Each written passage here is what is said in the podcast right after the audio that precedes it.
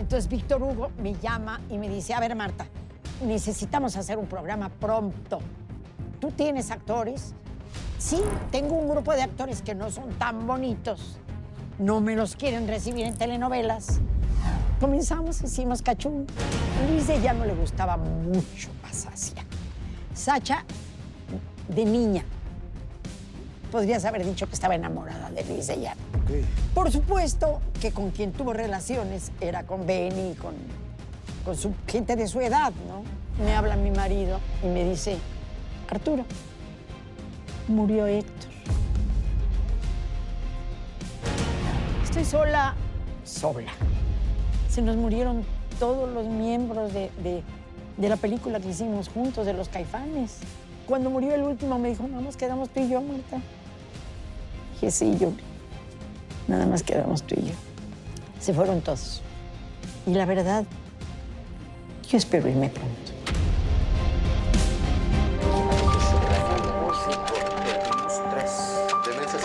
Muy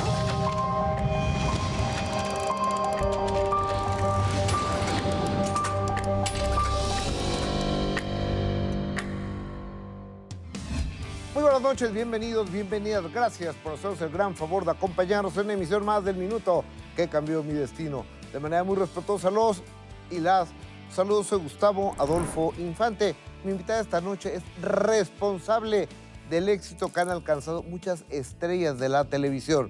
Sus divinas palabras fueron clave para una época dorada de las telenovelas y también de los grupos musicales en este país. Creadora del SEA infantil y semillera de una época dorada en que los niños fueron protagonistas de la pantalla chica y también del teatro. Incluso a adolescentes rebeldes los enseñó a jugar bien el juego de Timbiriche y les dijo, atrévete a soñar. Vaselina tampoco habría sido la misma sin la disciplina de esta soldadera revolucionaria de la técnica de la actuación, pero más allá de la mujer encargada de coser a fuego lento una gran cantidad de talentos está la madre, la actriz y la amiga, que nunca se queda sin palabras para expresar lo que piensa. Cachún, cachún, ra, ra. Porras a la mejor maestra, la maestra Godzilla, doña Marta Zabaleta. Muy buenas noches, bienvenida al minuto que cambió mi destino. Muy buenas noches y gracias por haberme invitado. Y qué bonita entrada me diste. Ya no ni voy a decir lo que iba a decir ahorita.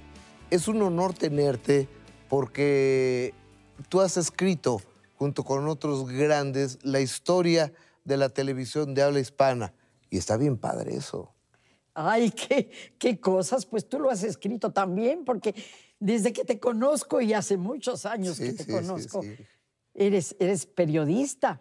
Yo me pregunto qué edad tenías cuando me hablabas a la casa por teléfono para hablar con Diego. Pues 18 años y tengo 58, pues estabas hablando hace Sí, 40 años. sí, Diego tiene 54.